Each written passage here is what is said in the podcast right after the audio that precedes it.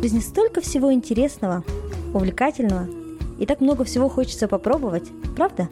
Если вам наскучили будни, и вы хотите раскрасить их яркими впечатлениями, если вам не хватает мотивации, чтобы сделать первый шаг, или, может быть, вы просто раздумываете, попробовать ли вам следующую авантюру, то этот подкаст для вас. Одна мечта или как стать автором популярного журнала. Прежде чем я расскажу, о чем был этот эпизод, хотела поделиться с вами классной новостью. У нас совсем недавно, 16 августа, в Алматы прошла первая встреча с нашими слушателями. Спасибо огромное всем, что пришли на нашу встречу и поддержали нас. Нам было очень приятно познакомиться с вами вживую, получить от вас отзывы и ответить на все интересующие вас вопросы. Мы получили очень много вдохновения от вас и с радостью будем продолжать это дело. Будем стараться и вас мотивировать на новые подвиги. Сегодня у нас получился очень интересный эпизод, и мы его неспроста выбрали, потому что кто-то из наших слушателей запросил написать о журналистике или же как стать автором журнала. И как раз-таки Ким у нас является автором популярного издания «Маншук», и сегодня мы поговорили о том, как она начала писать, как пришла к этому, что нужно, чтобы попасть в такое популярное издание, и также как осуществить свою мечту, которую, возможно, вы забыли, но всегда имели в виду. Поэтому эпизод получился очень вдохновляющим, и надеемся, мы смотивируем очень многих из вас на достижение своей цели, на достижение своей мечты. Все слушаем. Привет всем нашим слушателям подкаста Дерзай. С вами я, Жансая. Я Кима. И Надя. Сегодня мы записываем очень интересный эпизод на тему журналистики. У нас в команде есть журналист, автор популярного издания «Маншук» Кима. Оказывается, да. Кима с недавних пор публикуется в журнале «Маншук». Давай, Кима, поговорим, как ты пришла к этому, когда у тебя появился интерес писать статьи. Да, и как давно ты пишешь, как этим занимаешься давно?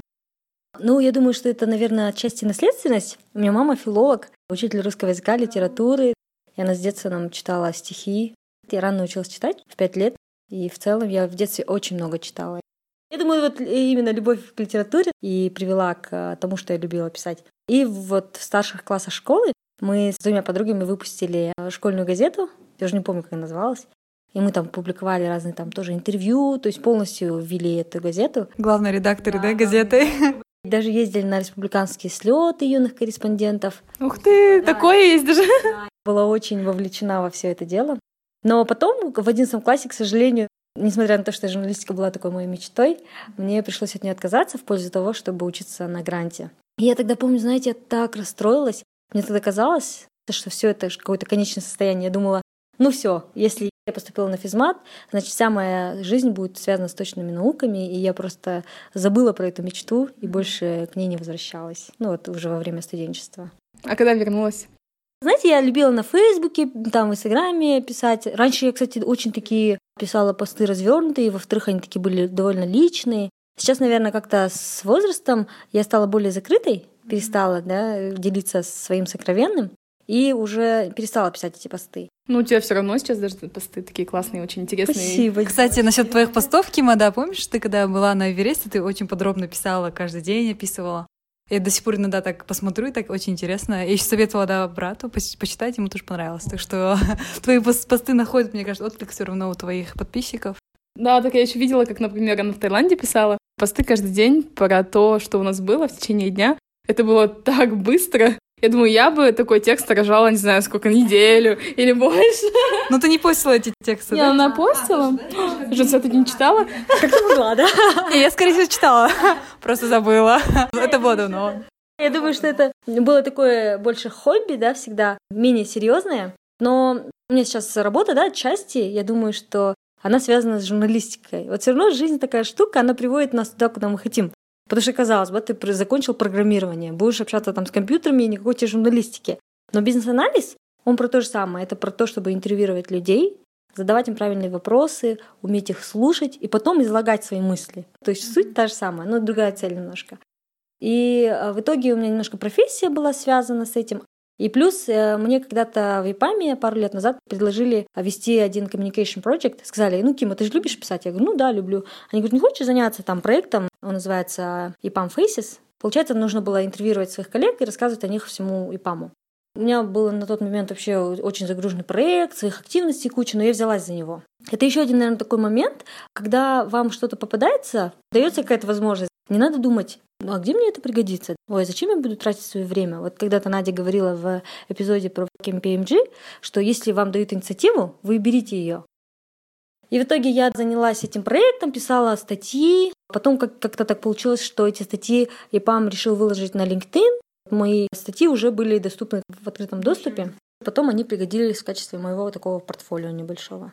Говоря про Impam Faces, расскажи немножко, это получается, ты брала интервью у своих коллег и писала про них статью, да, как вот историю, кто это такой человек. Ну, у нас там были различные цели, но в целом была цель рассказать коллегам про то, какие люди работают в ВИПАМе. Это был такой сайт-проект. Мы там какое-то, возможно, где-то личное время, но я за него взялась, потому что я его люблю. Я думаю, что когда ты делаешь то, что ты любишь, каким-то образом это приводит тебя к твоим мечтам. Когда ты это делаешь не за, не за денег, вот просто потому, что душа хочет. Это очень интересная идея, мне кажется. И вы ее, получается, применяли только на уровне Казахстана, да? Ты же работаешь в глобальной компании. Я когда начинала этот проект, я искала у нас в КБ разные похожие проекты в других странах. У нас и на Украине есть похожий проект, и в России я читала статьи. Ну, у каждой локальное там свое название, свои немножко цели отличаются, но это, да, такой казахстанский больше проект. Но он доступен и всем. Другим офисам тоже, да? И это помогло тебе, да, как раз попасть в журнал Маншук, да? Или как, как так получилось такой транзишн от Ипам Faces Маншук? Сначала расскажи, что за журнал, потому что, мне кажется, не все слушатели да, знают об этом журнале. Маншук Медиа — это издание для современных э, казахстанских женщин. Его слоган — это «Сила внутри тебя». Мне очень нравится писать именно для этого журнала, потому что это соответствует моим внутренним ценностям. Про женщин, которые независимые, сильные и так далее. Такую интересную историю расскажу. Недавно нашла свой New Year Resolution в Evernote, начиная с 2012 года. И в каждом из них я писала себе писать для какого-нибудь классного журнала. Но в тот момент, когда я это писала, мне казалось таким нереальным, ну кто меня возьмет вообще без образования, без опыта. И мне не хотелось просто писать для кого-нибудь, хотелось для какого-нибудь классного издания. И писала я это из года в год, в каждом почти year resolution, и не задумывалась, как это вообще осуществится. Но мысль была, да, всегда в голове. И так интересно получилось. Я вот э, гуляла с нашей подругой э, Жанна Рахметовой. Она автор подкаста «1%», тоже является автором издания «Маншук». И она мне как-то так упомянула, я говорю, слушай, а можно мне тоже писать? Она говорит, ну попробуй напиши. И это вот, наверное, еще один такой совет. Не нужно бояться писать. Ну, писать напрямую имеется в виду. Иногда мы не уверены в своих силах. Или иногда тебе кажется, что там тебя засмеют. Вот этот самый, наверное, большой страх, что тебя засмеют, скажут, ты вообще некомпетентен. Это был, наверное, мой самый большой страх, когда я вот для них первую статью написала, что их главный редактор прочитает, и она-то профессионал в этой сфере, да, очень много лет, и скажет, ну что ты тут скинула для нашего такого издания, да, классного. Mm-hmm. И, то есть перебороть себе этот страх, перебороть страх вообще первого контакта, вот, я тогда взяла у Женары контакты, написала ей, и она вот первое, что попросила, а скиньте, пожалуйста, если у вас есть какие-то работы, которые вы уже опубликовали. Вспомнила про то, что у меня были на LinkedIn в открытом доступе, да, эти статьи Palm Faces, которые я писала про коллег. И я говорю, вот я вела такой-то проект, скинула, она почитала, да, хорошо. Здорово. Слушай, а вот ты и Жанара, получается, пришли в это издательство через знакомых, да? А официально это как делается? Как наши слушатели могли бы выйти на них напрямую и также стать автором издания? Есть часть, э, конечно, авторов, которые приглашенные, потому что они вместе работали в каких-то других изданиях. Я являюсь внештатным автором и пишу там просто периодически, когда у меня вдохновение. Вообще, наверное, это зависит от издания, потому что Маншук, оно относительно молодое издание, ему чуть больше года, и они именно в таком поиске авторов. Они открыты, то есть им можно написать в Инстаграме, они даже как-то публиковали в сторис, если вы хотите стать автором Маншук, там пишите нам. И это вот, кстати, еще один такой урок. Бывает такое, что нужно вот несколько раз написать там главному редактору, попроситься. есть люди, которые один раз напишут, и им не ответит, да, главред, и думаешь, а, ну ладно, все, наверное, не хотят, и уже все закомплексовался, и больше не хочешь писать. Да, то есть воспринимают молчание за негативный ответ. А на самом деле его, может быть, просто пропустили, да? Мы встречались недавно на завтрак авторов Маншук, буквально на днях. И вот как раз-таки про это и рассказывал наш главный редактор. Она познакомила нас со стажером, с девушкой, и говорит, Вот эта девушка, которая не сдавалась, она мне написала через все ресурсы, там, в Фейсбуке, в, на, на email, да, в WhatsApp, и она мне писала, писала до тех пор, пока я не ответила, а я, не, я ей не отвечала не потому, что я не хотела, а я просто прочитаю сообщение, а, да-да-да, и у нее уже много разных ивентов происходит, разные события, она говорит, я просто забывала ответить, такой период был насыщенный, а потом, когда вот я уже поняла, что человек очень хочет у нас работать, то я уже ей ответила и пригласила. То есть, мне кажется, это работает в любой сфере, да? Если вы хотите устроиться на работу, вы написали, закинули там свое резюме, и вам не отвечают, ты думаешь, ой, наверное, он все не хочет. Но ты не знаешь, какая на самом деле у него ситуация происходит сейчас. Может, он просто забыл там или еще что-то такое. Поэтому вот это упорство, оно, мне кажется, тоже помогает.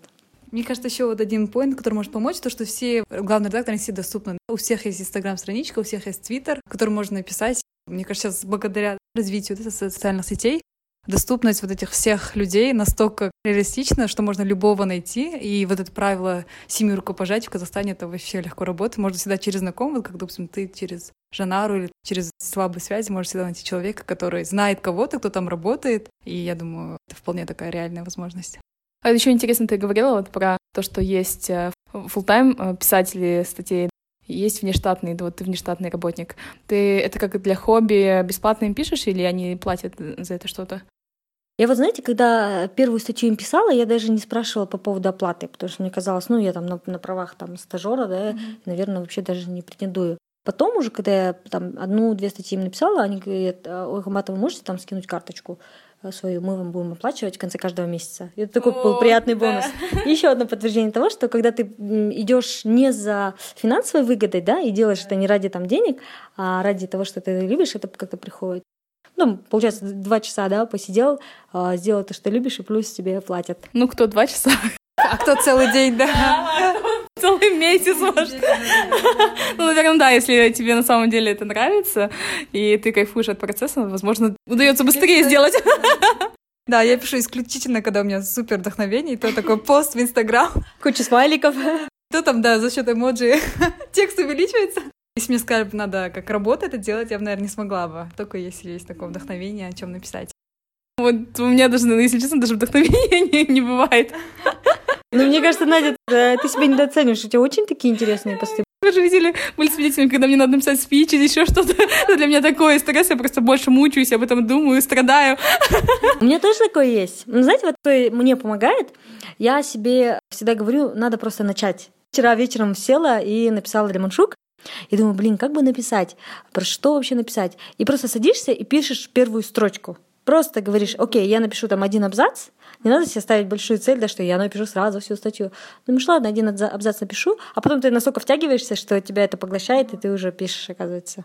Как ты вообще темы ищешь? Допустим, на какую тему написать? Это должно быть, ну, вот вдохновение, да, как у меня? Или тебе говорят? Мне почему еще нравится очень писать для маншук, потому что я сама могу выбирать темы.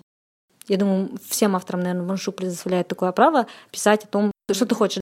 Это, кстати, тот этап, через который я прошла. Мне кажется, тоже есть те, кто хайпует, пишет просто потому, что это супер популярно. И есть те, кто пишет э, просто потому, что это их волнует внутри, это их тема. Я помню, когда вот я писала длинные посты у себя в соцстраницах, когда-то пыталась писать на то, что сейчас вот в стране происходит, или просто я где-то услышала тему, думаю, о, люди на это реагируют, надо про это писать. И в итоге, знаете, это люди всегда же чувствуют фальш, да? Если это не твоя тема, и это не, не то, что ты знаешь глубоко, или то, что тебя прям супер волнует, то это не получается так натурально, ты не передаешь эти чувства. Читатель почувствует, да. да? А когда, казалось бы, это тема, которая абсолютно никому не интересна, и ты думаешь, ну ладно, пусть прочитает пять человек, но это им будет полезно, и ты все равно пишешь на эту тему, в итоге все равно находится читатель, это более качественно получается. Поэтому, как я нахожу темы, я просто задумываюсь о том, что произошло недавно в моей жизни. Ну, то же самое, что вы, допустим, в Тосмастерсе, да, как вы готовите спич свои следующие выступления, да? Мы с Жансуей готовим. Я знаю. За час до выступления. Шесть вечера звонишь Наде или Жансуе. Что, вы сегодня выступаете в Тосмастерсе? Да. А вы придумали тему? Нет, я вот сейчас спич пишу. В принципе, то, что и в Тосмастерсе, как рекомендуют, смотришь то, что у тебя произошло в жизни, что тебя наиболее взволновало, пусть это будет книга, фильм, какое-то событие, какой-то опыт.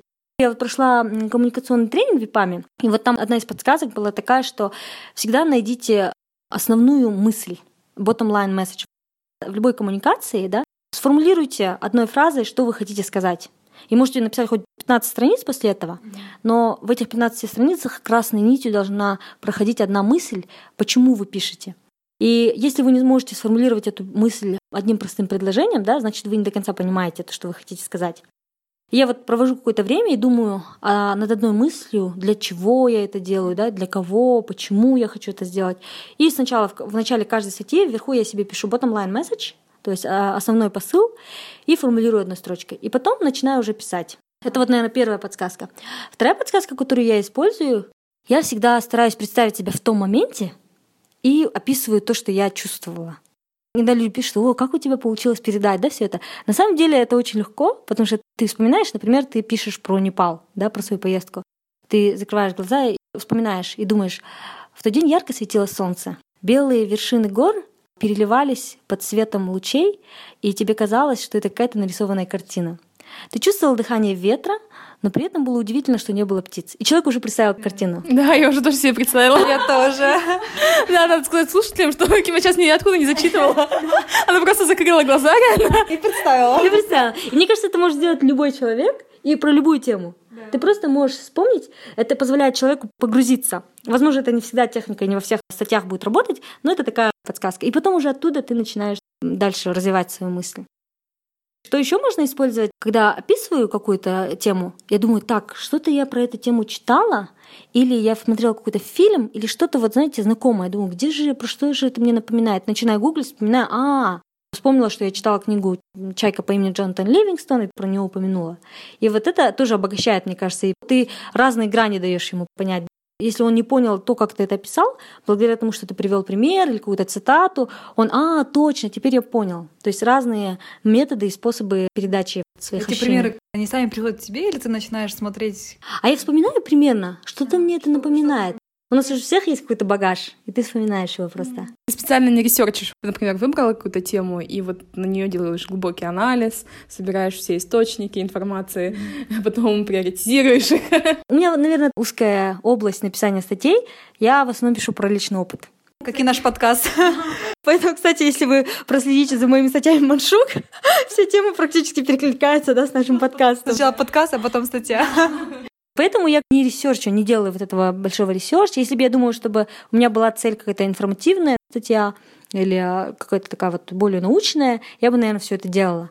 А так как я пишу на основе личного опыта, я просто делаю такой мысленный research в своей жизни, вспоминаю и начинаю рассказывать про это. Не, ну просто, например, взять какой-то даже пример, да, или идею, и потом разобрать ее, там, перечислить, например, все аспекты ее, и под каждый аспект подобрать по самому оптимальному примеру.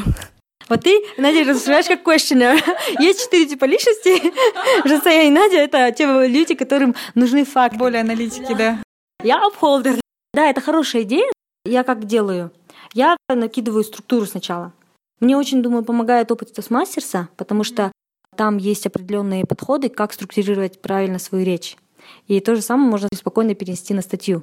То есть ты можешь там хронологический порядок, можешь там spa- spatial order, то есть э, какой-то в пространстве, как предметы расположены, и различные различные способы структуризации. И я это тоже использую и накидываю какую-то такую очень сухую структуру, а потом думаю, так, а как бы это вот э, все соединить? А ты структуру пишешь вопросами или просто буллет-поинтами? То есть какие-то фразы, слова, или это целые предложения, или это вопросы? Это в основном предложение, наверное.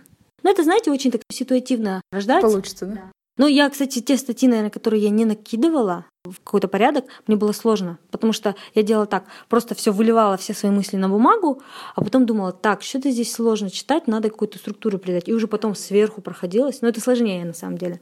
Лучше со, со структуры начинать, да? Когда статьи читаешь, структура всегда чувствуется, есть у человека структура или нет. Если нет структуры, то больше кажется, как будто это вода. И ты такой даже сам не знаешь, о чем автор хотел сказать. Да. Поэтому очень классно иметь такую более четкую структуру.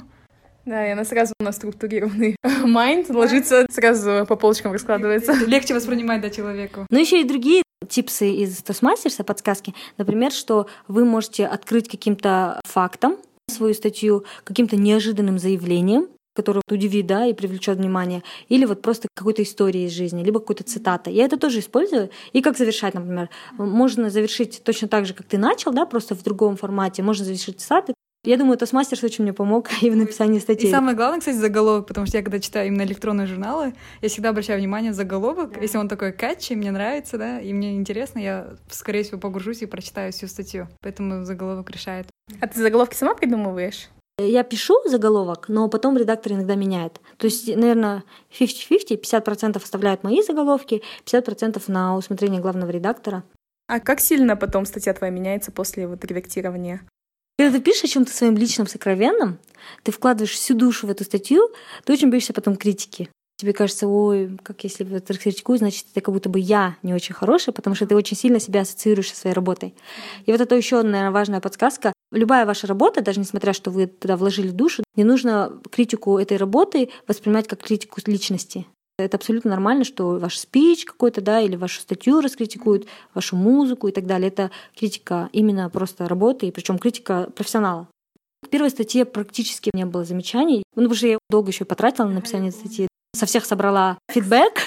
Когда вы делаете что-то в первый раз, разошлите это как можно большему количеству людей, которым вы доверяете, самым близким друзьям, маме отправила, и получите от них обратную связь, потому что они тоже ваши читатели. Я получила большое количество комментариев, внесла в них вот эти правки, которые мне рекомендовали, все это отредактировала, и потом только отправила Маншук. Соответственно, у меня уже был взгляд со стороны. Со стороны аудитории. Да, да? со стороны аудитории, и уже потом было минимальное количество правок. Наверное, 90%, даже в некоторых случаях 99% оставляют оригинальный материал. У них вот есть вычетка, как главный редактор сначала читает, потом еще отдельно есть корректор, который тоже проходится, правит твои какие-то ошибки. А было ли такое, что твою статью не принимали? То есть она классная, но она, возможно, не по теме чуть-чуть, или не подходит, или, может быть, откладывают на пару месяцев. Ты как-то вот согласовываешь, может быть, тему. То есть вот, вот это вот согласование, mm-hmm. как оно проходит? Я обычно предлагаю тему, когда вот, допустим, написала одну тему, и потом говорю главному редактору, следующую тему давайте я напишу на эту. Она говорит, да, окей. Или говорю, есть возможность вот это, вот это, вот это. Она говорит, ну, давай про вот это. Возможно, я не так долго пишу для них, чуть больше полугода, но пока не было такого кейса, чтобы она прям совсем реджектнула, сказала, ой, это неинтересно. Но бывало такое, что они откладывали, потому что я думаю, что у них есть контент-план, в который я не посвящена, и у них бывает неделя, не знаю, карьеры или еще чего-то, и она пока моя статья туда не вписывается. Просто откладывают ее, и когда вот момент происходит, они ее публикуют, она потом мне пишет. Бывало, конечно, что через два дня Гульмир пишет, все, мы публикуем твою статью завтра. Это все статьи, которые ты писала, это все было в формате storytelling, ты рассказала свою историю. И у тебя вот недавно был опыт, когда ты уже вела интервью.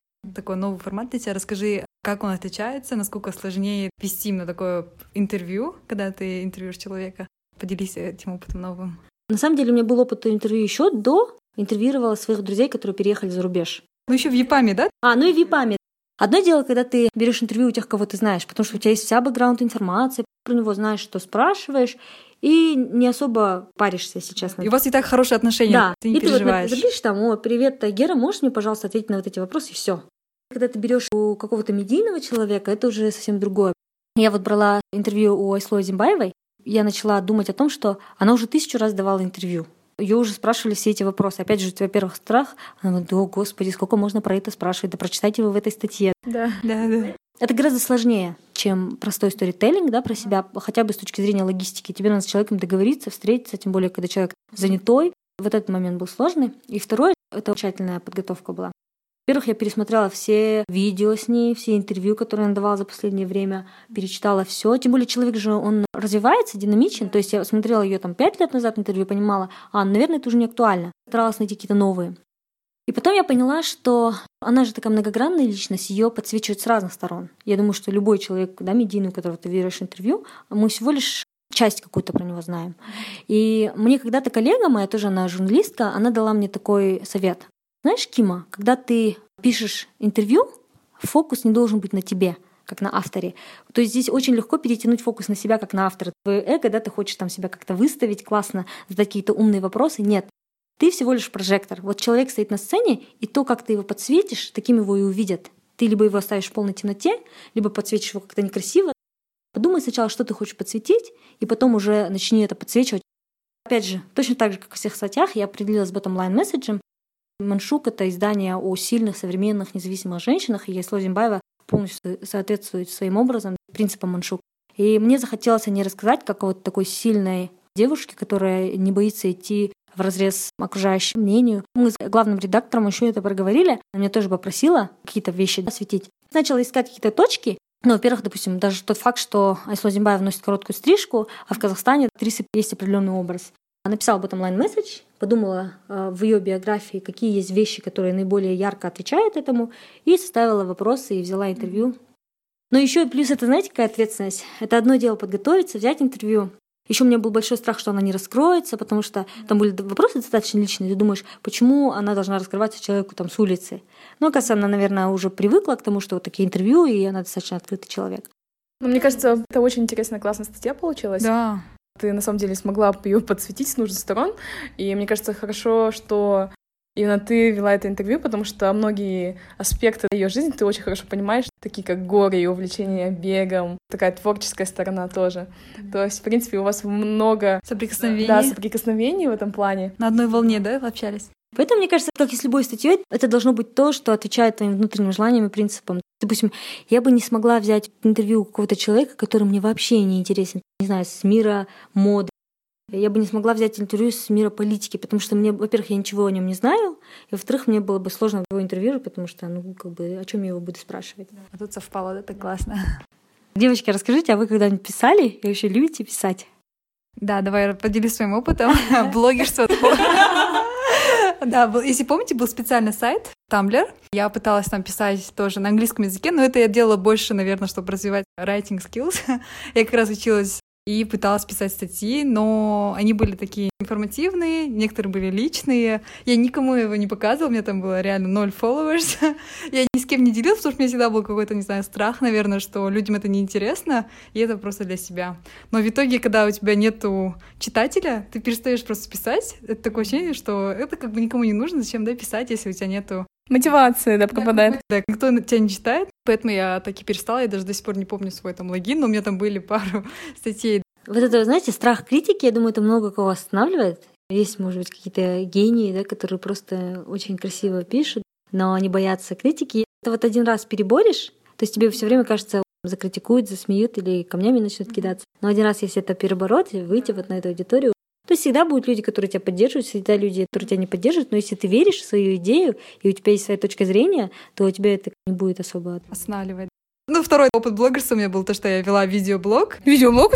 Делилась историями с путешествий. Ну, это было прямо во время путешествия, то есть я куда-то еду и параллельно об этом рассказываю. Но я тоже немного стеснялась его показывать аудитории большой. Просто заливала на YouTube, но там у меня мало было, ну, до сих пор, да, мало followers. Просто чисто для себя, для друзей, которые были в этой поездке. Это вот два раза, когда я так приближалась к написанию чего-либо или к блогерству. Ну, еще одна классная платформа — это Инстаграм, где можно вот писать, и там очень дружелюбная аудитория, потому что это все твои друзья, которые на тебя подписаны. Я там тоже пробовала писать посты, которые длиннее, чем обычно. обычно у меня там просто а, классный день, точка, да, или смайлик. Бывали, да, события, какие-то случаи, которые меня прям вдохновляли писать больше, да, посты. И всегда, кстати, находила отклик от моих читателей им было интересно, и даже оставляли комментарии, тогда понимаешь, а, оказывается, людям интересно, в принципе, прочитать. Ну, я не знаю, это было из-за того, что они мои друзья, или из-за того, что реально интересный пост был. До сих пор загадка, да?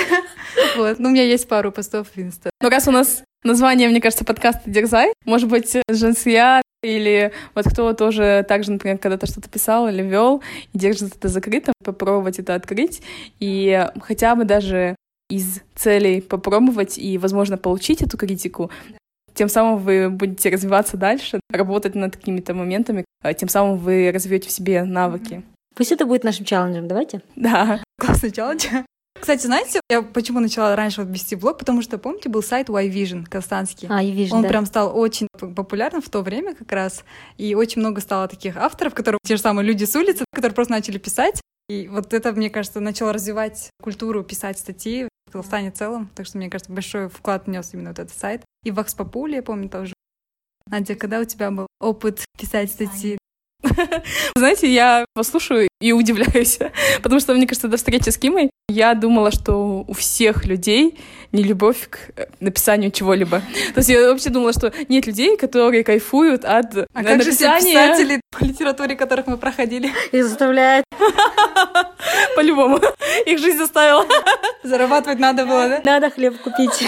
Пойду напишу. Ну, если честно, до сих пор это не могу понять, и это как-то противоречит не знаю, всем моим установкам в голове, потому что для меня написать даже коротенький какой-нибудь маленький текст — это такая большая сложность, те эссе или те сочинения, которые я когда-либо в своей жизни писала, это мне давалось очень-очень сложно. Я просто об этом думала, страдала, прям стрессовала очень долгое время. Могу на пальцах прочитать те моменты, когда это со мной происходило, потому что я старалась избегать... Тяжело переживала, да? Да, старалась их избегать, как могла. Например, когда я писала эссе для того, чтобы получить грант маски, я помню, слава богу, я узнала всего лишь за неделю об этом конкурсе. А так бы я страдала намного больше, да? Потому что всю неделю я, если честно, не спала. Я вот каждую ночь, я просто помню, с работы приходила, я сидела перед компом и пыталась что-либо родить, хоть что-то. Я помню, это была последняя уже ночь перед дедлайном, и я сидела, и я прям уже чуть ли не плакала, потому что я смотрела на экран, и там не было ни строчки. Очень тяжело переносила, да? Ну, потому что, видишь, все давление было. Если ты писал для души что-нибудь, наверное, другого. Тут у тебя и дедлайн, и грант, все на кону. Но в итоге выигрышные эссе. Да, я в итоге под утро уже начала светать. Я просто все идеи, я думаю, какие есть, что-то набросаю. И э, я помню, к вечеру, вот когда был дедлайн, я все это решила просто прочитать и связать. То есть у меня были отдельные кусочки, там штук 3, 4, 5, и я просто какие-то связочные предложения повставляла, и так и отправила. Но мне кажется, просто мое эссе, наверное, зацепило тем, что оно было не таким прям гладким, отточенным, отполированным. Это чувствовалось. Какая есть, да. Хотите, берите, хотите, не берите. Нет, мне кажется, это была и отличительная черта, то есть привлекло внимание. Ну вот ты вела же, помнишь, инстаграм-страничку отдельную, ты писала про финансовые какие-то вещи. Да, это вот опять же себя зачалленджить. Ежик кушал кактусы. Это про меня. И плакал. Ежик плакал, но продолжал есть кактус. Ну там давно не было апдейт за Надю. Твоя, твоя активная подписчица. Я реально подписалась. Подписчики ждут Надя. У Нади был еще телеграм-канал, да? Да. Ну, я туда больше фотки скидываю. Я когда с кем-то путешествую, я обычно делю обязанности, я буду фотки закидывать, а ты пиши под этими фотками. Я тоже, когда мы в Таиланде, Кима, пиши, Кима, пиши, я фотки закинула. Кстати, я вспомнила тоже, у меня есть телеграм-канал, где я начала тоже вести прям блог, когда была в Исландии, каждый день прям писала, а потом запарилась и начала фотки просто грузить. Была поездка в Нью-Йорк, все фотки с Нью-Йорка. Потом была поездка в Лондон. Короче, все, как у тебя. Так что ты понимаешь. из числов, да? Да, нет, то же самое было вот когда с Кимой. Так классно, что Кима любит писать. Она писала описание к фоткам. Потом, когда я в Испании была, я была со своей тоже подружкой Аней. Она все эти описания тоже вставляла. Она такая, Надя, что ты скидываешь фотки? Людям непонятно, что эти фотки значат. Но я завела, ну, не знаю, не назову это блогом, просто отдельной страничкой в Инстаграме, где я, чтобы развить в себе вот этот навык формулировать свои мысли, также анализировать информацию и попытаться ее подать в таком удобоваримом формате, начала просто писать саммари тех вещей, которые я читаю. Ну, и это в основном были вот финансовые какие-то новости. Ну, не знаю, насколько это было успешно. Мы поделились нашим опытом. Таким небогатым, немного печальным, немного веселым опытом, как мы пытались тоже войти в этот мир журналистики, что-то писать. А знаете, я еще хотела сказать, что когда вы о чем-то мечтаете и думаете, что это совсем неосуществимо, вот эти маленькие вещи, которые вы делаете сейчас, они, оказывается, вносят вклад в эту вашу большую мечту. Как я привела пример, оказывается, вот то, что я писала в школе, потом я писала в Памфейсе, то, что я даже участвовала в Тосмастерсе, все это привело все-таки к тому, чтобы я писала, потому что это было на самом деле моей мечтой, чтобы писать. Я даже помню, когда я работала в Астане, мы с подругой поспорили, я написала такую небольшую книгу. Надо ее найти, Книгу? кстати. Вау. Узнаем новые факты. Я вот тогда играла в театре аттракцион, мы ставили мюзиклы, и я вот писала про нашу труппу, про вообще опыт в театре. Это было такой большой мечтой. Она говорит, ну вот что ты, почему ты ничего не делаешь? Я говорю, ну потому что меня никто не возьмет нигде писать. Она говорит, ну давай ты просто напиши вот такую маленькую книжку. Я даже не назвала бы этой книги, просто рассказ. И я тогда его написала, я ей дала. И в итоге это все-таки привело меня к моей большой мечте. Поэтому я тоже вам хочу сказать, что если вы о чем-то мечтаете, не надо думать, что это должно быть один раз и что-то большое, чтобы эта мечта свалилась вам на голову. Есть много-много-много маленьких вещей, которые вас приводят и которые вы сейчас не осознаете, но являются таким путем к вашей мечте. Все, оказывается, случается так, как должно быть, и случается в свое время, и оказывается, все-таки когда-нибудь вы придете к своей мечте, если вот держать ее где-то на подкорке, писать из года в год в резолюшн свои. Мечты имеют свойство сбываться. И мне кажется, что-то делать надо все равно, хоть маленький шажочек, вот те же самые Faces. Ты же сама подписалась на это, сама решила. Да, ну просто слушайте свое сердце, и делайте то, что любите, не думая о финальной выгоде. И потом, оказывается, вот эта финальная выгода, она придет как результат вашей любви к делу. Изо дня в день работать, чтобы кусочки вот этой мозаики все сошлись в одну большую картину.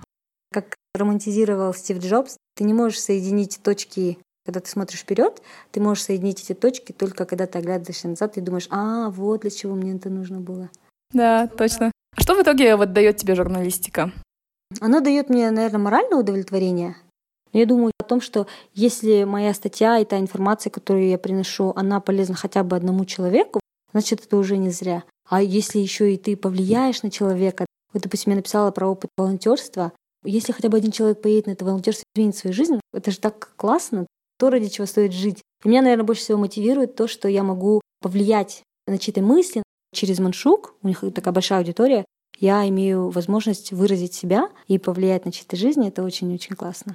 А вот это, получается, односторонняя коммуникация, или ты получаешь какие-то отзывы, обратную связь от читателей твоих статей? Я не получаю, наверное, Маншук получает, но я вот читаю комментарии, допустим, в Инстаграм Маншук закидывает пост, что вот вышла статья там с Ислой Зимбаевой. Я читаю, вот там классно написано или что-то тоже очень радует. Но еще плюс, знаете, что меня мотивирует? Я думаю, что все, что нам дано свыше, как ваш э, талант, или даже не талант, а просто какая-то способность, то ты не имеешь права просто так это растрачивать. Я думаю, кто-то действительно хочет это уметь, но это не может, а ты это не можешь просто так растрачивать. Тебе это значит дано свыше для чего-то, и ты должен это использовать. То есть я не скажу, что я супер талантливая или я что там прям журналист, автор или еще что-то. Я просто умею а, излагать свои мысли, как-то научилась. И если я это умею делать, нужно это прям до конца использовать. Да, хорошо подметила, мне кажется, научилась. Потому что у меня есть такое понимание, что ну, в нас заложены все возможности, все способности, и мы просто что-то больше развиваем в себе, что-то меньше. Может быть, на самом деле, даже если есть какая-то идея, что было бы классно, например, у меня нет талантов, да, в, в написании чего-либо, но было бы здорово, если бы я умела так красиво выражать свои мысли, и если вам симпатизирует эта мысль, начать именно развивать этот навык, mm-hmm. потому что все, скорее всего, приходит через практику, потому что ты вот с детства любила читать, любила писать об этом, какие-то вот сочинения, возможно, та же самая школьная статья. Да, мне кажется, успех же говорят, 1% таланта, 99% упорства и трудолюбия. Так что мне кажется, то, что у вас есть какая-то маленькая способность к чему-то, это можно развить и раскрыть свой потенциал и добиться да. успеха в этой сфере. Давай теперь подведем итоги нашей беседы. Кима, поделись, какие у тебя планы дальше по развитию у меня нету каких-то больших планов в авторстве, писательстве. Я думаю, что мне просто нравится то, что я делаю, мне нравится то издание, для кого я сейчас пишу, Маншук Медиа. Я просто буду продолжать это делать, если это придет еще к чему-то большему. Да, кто знает. Кто знает. Может быть, в будущем ты будешь рефлексировать на вот этот момент, да, и говорить, вот, в тот момент я даже не могла подозревать, что напишу... Стану автором бестселлера, да, который будет там в Нью-Йорк Таймс. Ну вот наш, допустим, друг Кикат, вообще нефтяник, тоже выпустил книгу. Две уже. Уже две книги. Просто писал блог-посты в Фейсбуке, его все читали, и вот в итоге это вылилось. В интересную, смешную книгу. Давайте, наверное, повторим наш челлендж к этому эпизоду. Если у вас есть сейчас какие-то вот результаты ваших увлечений, может быть, это какие-то творческие работы, или тот же самый блог, или какие-то статьи, возможно, или рисунки, в рамках этого челленджа проактивно Откройте их для критики. То есть поделитесь со своими друзьями, закиньте в семейный чат, запостите у себя в Инстаграме или на Фейсбуке. Получите э, обратную связь. И важно, помните, не ассоциируйте вашу работу, вот как Кима сказала, с собой лично, а просто будьте открыты к, к этой критике и смотрите на нее как на путь к саморазвитию и самосовершенствованию. Все, тогда будем завершать. Мне кажется, отличный эпизод получился, полезный и вдохновляющий. Я прям сейчас задумалась, к чему у меня таланты, к чему у меня способности. Пойду сейчас развивать, записываюсь на курсы актерского мастерства. Спасибо большое, Кима, за такую интересную беседу. Спасибо вам. Мне кажется, очень было полезно. И каждый для себя что-то возьмет из этого интервью, из этой беседы. Да, надеюсь. Верьте да. в свою мечту. Давайте. Всем пока. Всем пока. Пока-пока. Это был подкаст «Дерзай» с Жансуей, Кимой и Надей. Если вам понравился подкаст, не забывайте подписываться на нашу страничку в Инстаграм, рассказывать родным и друзьям о подкасте и оставлять отзывы в приложении подкаст. Дерзайте, и у вас все получится.